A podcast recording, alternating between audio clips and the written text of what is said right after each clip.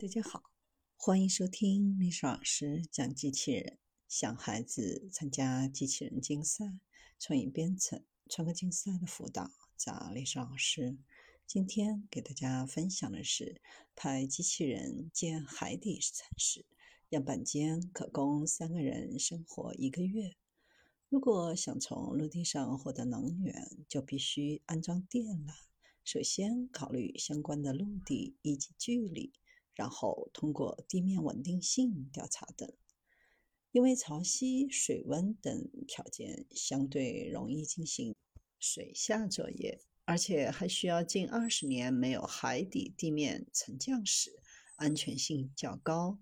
周边还要有造船的海洋工程技术和相关产业园区，要适合海底空间的示范项目建设。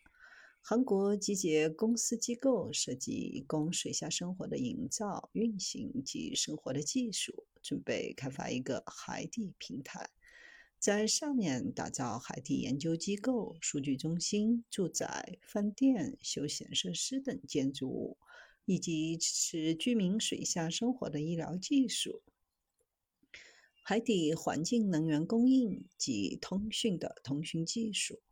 这座数据中心旨在创建海洋观测系统，监测和预测地震、海啸等海底环境灾难。在海底建设海底城市的是机器人，会在陆地上制造的结构模块，在海底进行组装。目标是二零二七年能够安装出人能够真正停留的模块化水下结构。